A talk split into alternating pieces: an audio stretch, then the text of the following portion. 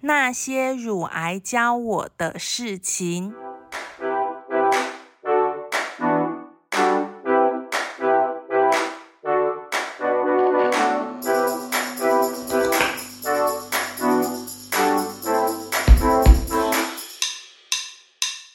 Hello，各位朋友，大家好，我是阿咪，欢迎大家来到那些乳癌教我的事情。今天是我确诊乳癌的第一百六十五天。有朋友问我，哎，去做乳房摄影会痛吗？嗯，因为每个人对痛的承受度不一样，所以我很难告诉大家会不会痛。那韩剧啊，《嫉妒的化身》里面有一集，就是女主角发现男主角胸部摸起来怪怪的，劝男主角去做筛检。那在电视剧里面呢，从触诊、乳房筛检的整个过程都拍得很详细。我们会把链接放在最后，大家可以去看看哦。我自己做筛检的时候，因为有病灶的关系，机器一夹我的胸部，胸部就喷血，那血还喷到仪器上，所以整个过程我就是在一个很不好意思的状况之下完成，那痛的感觉就被不好意思的愧疚感稀释掉了。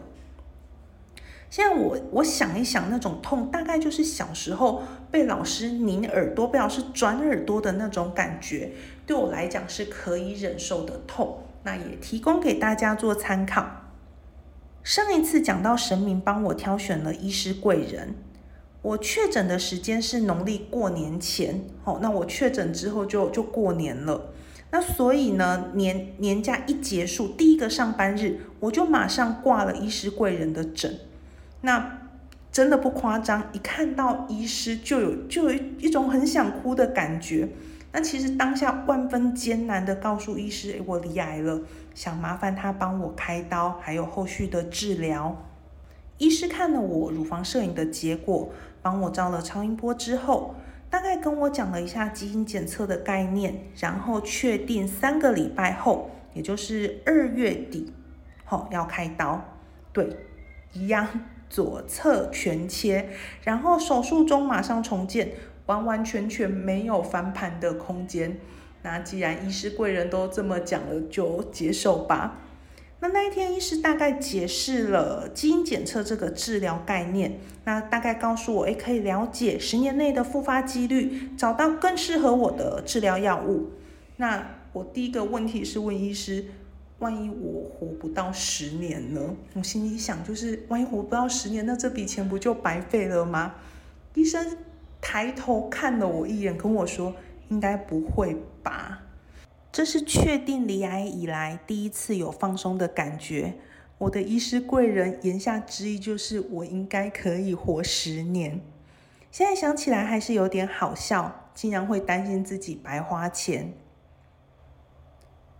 因为三月底学校会有一个我负责的大型活动，这个活动从去年就开始规划。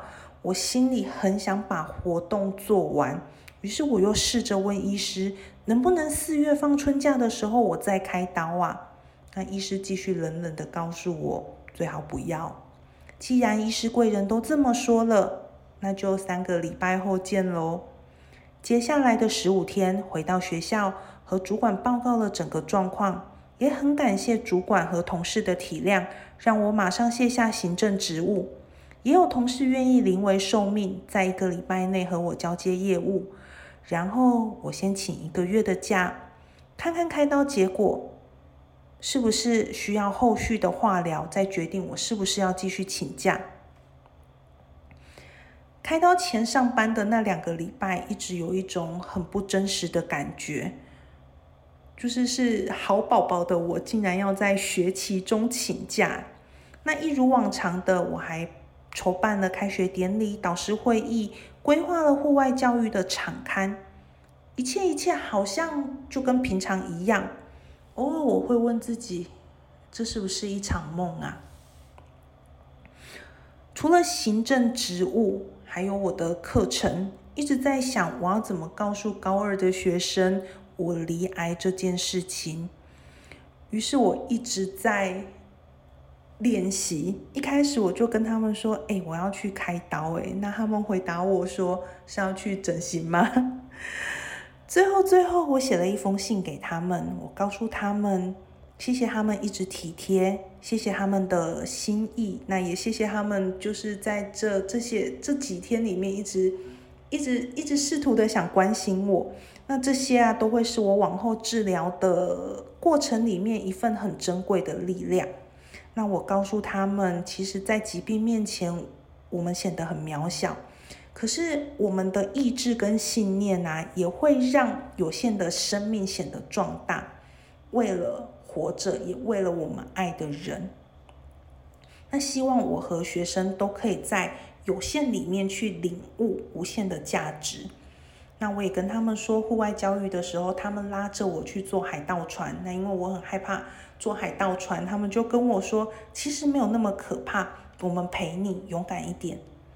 那接下来我要面面对一连串的治疗，我相信只要我勇敢的配合医师的计划，我在看到他们那一天，一定可以比之前更加健康，也更加茁壮。即便这次没有他们陪我，我也能很勇敢的面对。那相信要面对学测的他们也一样，吼，即便眼前有很多难关，只要跟着师长的安排，他们也能成长茁壮。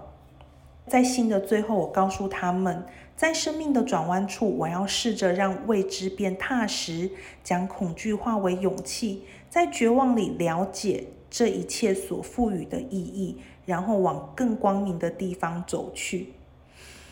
我写完这这封信，我真的大哭哦！这是我教学生涯里面哦写给学生最沉重，但是也是我觉得最诚恳的一段文字。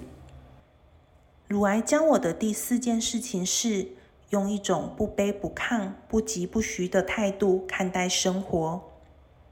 在回学校交接的那段日子啊，我发现过去的自己好像有强迫症，会为了把活动办成自己想要的样子，会为了学生的成绩，常常强迫自己熬夜加班。为的是什么？就是要在同事、在学生面前表现自己。上哲学的时候，我常告诉学生哦，我们应该用儒家积极的态度做好自己的本分事，用道家豁达的态度面对生命中的挫折。那在我生病之后啊，最常翻的书就是老子跟庄子。那道家核心思想就是顺应自然，只有顺应自然，才不会跟自己、跟社会、跟世界有冲突。举一个简单的例子哦。我们在吃东西，其实最好的状态就是你吃饱了就停止。那如果你因为好吃，因为吃到饱想回本，你就勉强自己继续进食，那得到的结果就是，其实你的身体可能就会不舒服。那严重一点，可能你会有肠胃的问题，就就就就要去看医师。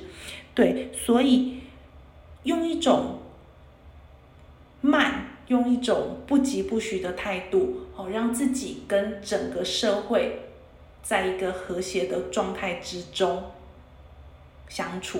对，这是乳癌教我的第四件事情。我也希望呢，未来的自己可以更优雅、更从容的看待发生在自己身上的每一个际遇。那些乳癌教我的事，今天就到这喽，谢谢大家。